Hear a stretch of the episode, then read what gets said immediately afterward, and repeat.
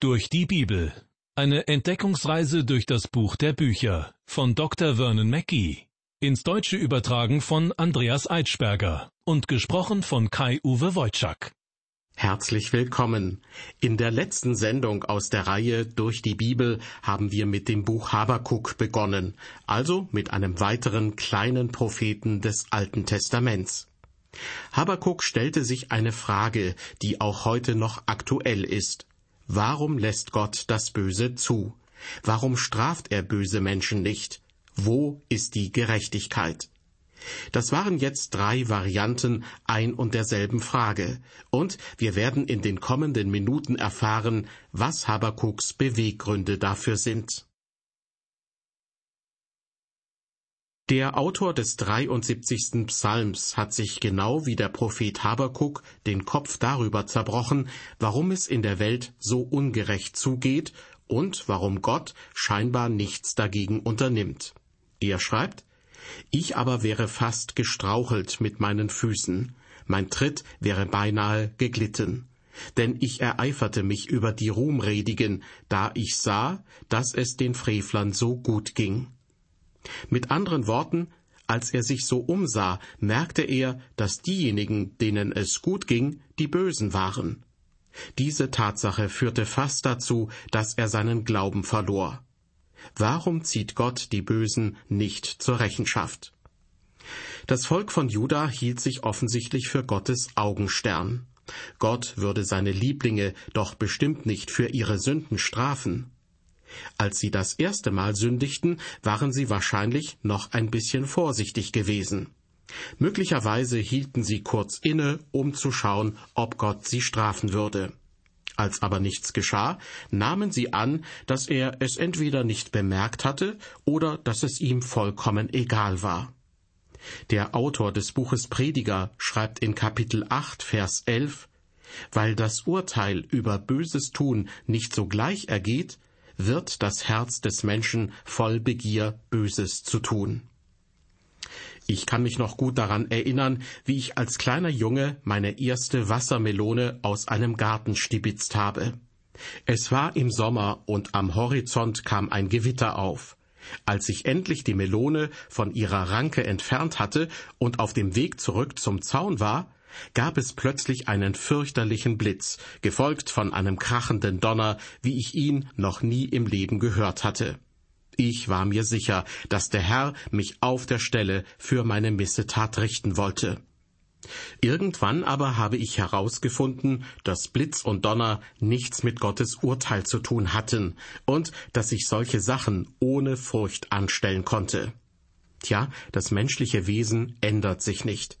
Wurden Sünden zuerst versteckt im Hinterhof begangen, werden sie später auf offener Straße und ohne Scheu vor dem Haus verübt. Das ändert freilich nichts an der Tatsache, dass Sünde in den Augen Gottes falsch ist und dass er eines Tages jede einzelne Sünde richten wird. Gott hat weder seine Regeln noch seine Methodik geändert. Obwohl er gegen die einzelnen Übeltaten zumeist nicht sehr schnell vorgeht, wird er doch auf jeden Fall sein Urteil fällen und vollstrecken. Das ist so sicher wie das Amen in der Kirche. Heutzutage rechnen nur noch die wenigsten mit dem Gericht Gottes. Sie fühlen sich wie Habakuk, als dieser beobachten musste, wie es mit seinem Volk immer schlimmer wurde. Am Ende ging es im Volk ausgesprochen schamlos zu, und Gott scherte sich anscheinend nicht darum. Liebe Hörer, wie fühlen Sie sich, wenn Sie die heutigen Verhältnisse betrachten? Kümmert Gott sich um die Missstände? Man kann schon Zweifel daran bekommen. Gott hat sogar zugelassen, dass in den 1960er Jahren eine Gruppe von Theologen zu dem Schluss kam, dass Gott tot sei. Sie behaupteten, dass es keinen Gott gibt und dass es ihn eigentlich noch nie gegeben hat. Wie sind sie zu solch einer Schlussfolgerung gekommen? Nun, aus ihrer Sicht gab es keine Hinweise darauf, wie sich Gott in die Angelegenheiten der Menschen von heute einmischt. Aber entspricht das denn der Wahrheit?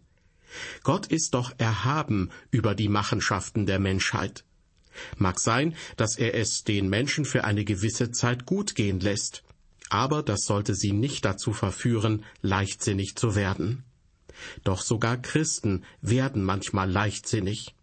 Dabei müssen wir uns angesichts von Krieg, Naturkatastrophen und anderen Nöten fragen, wie lange die Menschheit überhaupt noch überleben wird. Habakuk war ein engagierter Mann. Es ging ihm zu Herzen, dass die Gesetzlosigkeit grassierte und dass scheinbar niemand zur Rechenschaft gezogen wurde. Er konnte nicht mit ansehen, wie unschuldige Menschen bedroht, ausgenutzt und zerstört wurden. Er fragte, Gott, warum tust du nichts? Warum gehst du nicht dazwischen? Nun, Gott hatte eine Antwort für ihn parat. Auch für sie hat er eine Antwort, wenn sie ihm dieselbe Frage stellen. Wir lesen in Habakkuk 1, Vers 5, Schaut hin unter die Heiden, seht und verwundert euch, denn ich will etwas tun zu euren Zeiten, was ihr nicht glauben werdet, wenn man davon sagen wird. Dieser Vers beginnt mit der Aufforderung, schaut hin unter die Heiden, oder besser, schaut hin unter die Völker. Gott fordert Habakuk auf, seine Augen zu öffnen und sich umzusehen, einen weltweiten Blick für Gottes Werk zu erhaschen. Eine Krise nach der anderen hat stattgefunden. Das große assyrische Reich im Norden war geschlagen worden, und seine Hauptstadt Ninive wurde in Schutt und Asche gelegt. Am Ufer des Euphrat steigt schon das nächste Königreich auf, das bei Karkemisch schon die Ägypter besiegt hat. Nebukadnezar heißt der Sieger. Er wird Babylon zur weltweit vorherrschenden Supermacht machen. Gott spricht Habakuk an. Schau hin unter die Nationen. Du meinst also, ich tue nichts? Lass dir eines sagen. Ich bin kein Zuschauer, der sich das Fußballspiel aus der hintersten Reihe anschaut. Ich mische mich durchaus ein. Gott mischt sich allerdings nicht in alles ein, denn er ist kein Mitspieler wie wir. Er muss sich auch nicht bestimmten Spielzügen unterwerfen. Gott handelt im Universum als souveräner Herrscher. Und auch was die Sünde angeht, ist er am Werk. Noch einmal Vers 1. Schaut hin unter die Heiden, seht und verwundert euch, denn ich will etwas tun zu euren Zeiten, was ihr nicht glauben werdet, wenn man davon sagen wird. Gott drückt damit aus, auch wenn es euch schwer fällt, es zu glauben, ich tue nicht nichts. Ich tue eine ganze Menge. Tatsächlich wird Habakuk Gott sogar bitten, einen Gang zurückzuschalten, wenn er erfährt, was Gott vorhat. Schauen wir ins Neue Testament, und zwar in die Apostelgeschichte, so finden wir dort in Kapitel 13 eine Stelle, wo der Apostel Paulus unseren Vers aus dem Buch Habakuk zitiert. Dort heißt es, Seht nun zu, dass nicht über euch komme, was in den Propheten gesagt ist. Seht ihr Verächter und wundert euch und werdet zunichte. Denn ich tue ein Werk zu euren Zeiten, das ihr nicht glauben werdet, wenn es euch jemand erzählt. Paulus verwendet diesen Vers in einer Predigt, die er in Antiochia in Pisidien gehalten hat. Das ist meiner Meinung nach eine der großartigsten Predigten, die Paulus je gehalten hat. Trotzdem wird ihr leider nur wenig Aufmerksamkeit geschenkt. Es lohnt sich, der Auslegung des Paulus Beachtung zu schenken. Er sagte, So sei euch nun kundgetan, liebe Brüder, dass euch durch ihn, den Herrn Jesus Christus, Vergebung der Sünden verkündigt wird, und in all dem, worin ihr durch das Gesetz des Mose nicht gerecht werden konntet, ist der gerecht gemacht, der an ihn glaubt. Und dann folgt als Warnung die eben schon vorgelesene Passage. Seht nun zu, dass nicht über euch komme, was in den Propheten gesagt ist. Seht ihr Verächter und wundert euch und werdet zunichte denn ich tue ein Werk zu euren Zeiten, das ihr nicht glauben werdet, wenn es euch jemand erzählt. Paulus wendet diesen einen Vers aus dem Buch Habakuk auf eine wirklich außergewöhnliche Weise an. Paulus sagt, dass Gott uns die Erlösung bereitet hat. An anderer Stelle erklärt Paulus, dass Gott das nicht klammheimlich in irgendeiner stillen Ecke getan hat. Denn zu dem Zeitpunkt, als Jesus gekreuzigt wurde, waren Juden aus aller Welt in Jerusalem, um das Passafest zu feiern. Diese verbreiteten die Nachricht in alle Himmelsrichtungen, dass Jesus von Nazareth an einem Kreuz gestorben war. Hinter vorgehaltener Hand wurde dazu noch behauptet, dass er von den Toten auferstanden sei. Einige Zeit später waren wieder Juden aus aller Welt in Jerusalem. Diesmal war es Pfingsten, der Tag, an dem der Heilige Geist über das kleine Grüppchen von Jesusgläubigen kam. An diesem und den darauffolgenden Tagen kamen Tausende von Menschen zum Glauben an Jesus. Als sich diese Nachricht verbreitete, wurde sie anfangs von der römischen Welt ignoriert. Paulus teilt den Hörern seiner Predigt mit, dass Gott in ihren Tagen ein Werk vollbracht hat, ein Werk, das ihr nicht glauben werdet, wenn es euch jemand erzählt. Heute fragt sich die Welt, warum unternimmt Gott denn nichts in Sachen Sünde? Dabei hat Gott doch schon etwas unternommen. Vor fast 2000 Jahren überließ er seinen Sohn dem Tod. Er mischte sich in die Angelegenheiten der Welt ein. Und er hat versprochen, dass er sich auch in Zukunft in die Angelegenheiten der Welt einmischen wird. Dennoch scheint die Welt heute ihren gewohnten Gang zu gehen und sorgt sich herzlich wenig um ihre Sünde.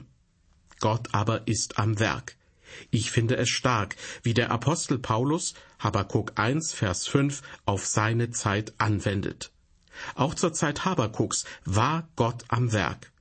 Trotz der Gesetzlosigkeit, der Kriege und der Sünden unter allen Völkern herrschte Gott über alles und bereitete die Vollstreckung seines Urteils vor. Ja, Gott hat genau angekündigt, was er zu tun gedachte. Wir lesen in Habakuk 1, Vers 6, Denn siehe, ich will die Chaldäer erwecken, ein grimmiges und schnelles Volk, das hinziehen wird, so weit die Erde ist, um Wohnstätten einzunehmen, die ihm nicht gehören. Gott sagt hier zu Habakuk, Schau dich mal um, dort drüben am Ufer des Euphrats entsteht eine Nation, die bald zur weltweit ersten Supermacht aufsteigen wird. Diese Aussage können wir anhand des Buches Daniel überprüfen, denn Babylon ist das goldene Haupt sowie der Löwe aus den Visionen Daniels. Babylon marschierte in der Parade der großen Nationen der Welt an vorderster Stelle. Über die Absicht dieser Supermacht heißt es, um Wohnstätten einzunehmen, die ihm nicht gehören. Gott teilt Habakuk mit, dass die Babylonier in Juda einfallen werden und ihnen ihr Land nehmen werden. Habakuk war schockiert, als er das hörte. Ein grimmiges und schnelles Volk, das ist eine gute Beschreibung des babylonischen Reiches. Die Babylonier waren grimmig, verhasst und hitzköpfig und waren auf die Weltherrschaft aus. Tatsächlich konnten sie Jerusalem dreimal erobern. Beim dritten Mal legten sie es schließlich in Schutt und Asche. Die Babylonier hielten sich nur an ihre eigenen Bräuche und Gesetze. Sie hielten sich für ein überlegenes Volk, für die Herrenrasse der damaligen Zeit. Alle anderen Völker hielten sie für Untermenschen. Mehr über dieses Volk lesen wir in Vers 7. Grausam und schrecklich ist es. Es gebietet und zwingt, wie es will. Das heißt, die Babylonier können schalten und walten, wie sie wollen. Sie strotzen vor Selbstsicherheit und sind ungemein von sich überzeugt. Nebukadnezar, der Gründer dieses großen Weltreiches, verkörpert diese Charakterzüge wie kein anderer. Das Buch Daniel teilt uns mit, dass Nebukadnezar unter krankhafter Selbstsucht litt. Man kann sagen, dass er hysterisch war. Vielleicht hatte er eine Psychose. Irgendwann kam der Zeitpunkt, da wusste er nicht einmal mehr, wer er überhaupt war. In der Tat begab er sich aufs Feld und begann wie ein Tier Gras zu fressen. Zu Habakuks Zeiten sind die Babylonier aber noch ein aufstrebendes, ebenso bewundertes wie gefürchtetes Volk. Wir lesen in Vers 8, Ihre Rosse sind schneller als die Panther und bissiger als die Wölfe am Abend. Ihre Reiter fliegen in großen Scharen von ferne daher, wie die Adler eilen zum Fraß. Was für ein umwerfendes Bild. Die Babylonier verwendeten die Kavallerie wie wahrscheinlich kein anderes Volk vor ihnen. Die Ägypter hatten ihre Streitwagen und die Assyrer hatten diese verbessert. Die Babylonier setzten ihre Pferde aber auf viel aggressivere Art und Weise ein. Habakuk schreibt, sie seien bissiger als die Wölfe am Abend. Vielleicht wohnt der eine oder andere von ihnen in einer Gegend, in der Wölfe wieder heimisch werden. Oder sie erinnern sich an ihre Kindheit. Als ich noch ein Kind war, gab es bei uns in der Gegend im Winter immer wieder Wolfsrudel. Nachdem der erste Schnee gefallen war, warnte mein Vater uns, draußen vorsichtig zu sein. Falls ein Wolfsrudel in der Gegend umherzog, war es manchmal notwendig, einen der Wölfe anzuschießen. Das Rudel stürzte sich dann auf das verletzte Tier, um es zu zerfleischen, und wir konnten derweil das Weite suchen. Weiter heißt es in Vers 8, Ihre Reiter fliegen in großen Scharen von ferne daher, wie die Adler eilen zum Fraß. Das babylonische Heer würde wie ein hungriges Rudel Wölfe oder wie Raubvögel über ihre Opfer herfallen. So waren die alten Babylonier. Damit ist die Beschreibung aber noch nicht zu Ende. Wir lesen in Vers 9, Sie kommen allesamt, um Schaden zu tun, wo sie hinwollen, stürmen sie vorwärts und raffen Gefangene zusammen wie Sand. Am Anfang dieses Verses heißt es, sie kommen allesamt, um Schaden zu tun. Gottes eigenes Volk hatte selbst schon eine Menge Schaden angerichtet, aber das war nichts im Vergleich zu den Babyloniern. Gott wird seinem Volk eine XXL-Dosis Schaden zufügen. Die Fehler der Vergangenheit rächen sich jetzt, denn was der Mensch sät, das wird er ernten. Weiter heißt es über die Babylonier, wo sie hinwollen, stürmen sie vorwärts. In der Menge Bibel wird das folgendermaßen übersetzt. Das Streben ihres Angesichts ist nach Osten gerichtet. In beiden Übersetzungen kommt zum Ausdruck, dass dieser Feind schrecklich und unaufhaltsam voranrückt. Und sie raffen Gefangene zusammen wie Sand. Das Heer Nebukadnezars hat Jerusalem dreimal angegriffen. Bei der dritten Eroberung ließ Nebukadnezar die Stadt mitsamt dem Tempel in Schutt und Asche legen und die Überlebenden gefangen nach Babylon führen. Die Babylonier hatten nur eine Absicht. Sie wollten so viele Völker und Nationen wie möglich unterwerfen und sie versklaven. Und genau das geschah später mit dem Südreich Juda. Liebe Hörer, Habakuk hätte darauf gefasst sein müssen, dass er Antworten bekommt, wenn er Fragen stellt. Gottes Antwort auf Habakuks Frage, warum er das Böse denn zulasse, lautete, Tu ich doch gar nicht, schau mal, was ich vorhabe. Die Vision, die Habakuk erhält, ist erschreckend. Wie wird Habakuk damit fertig werden? Mehr dazu in der nächsten Ausgabe unserer Sendereihe durch die Bibel. Ich hoffe, Sie sind dann wieder mit dabei und finden es heraus. Bis dahin wünsche ich Ihnen Gottes Segen.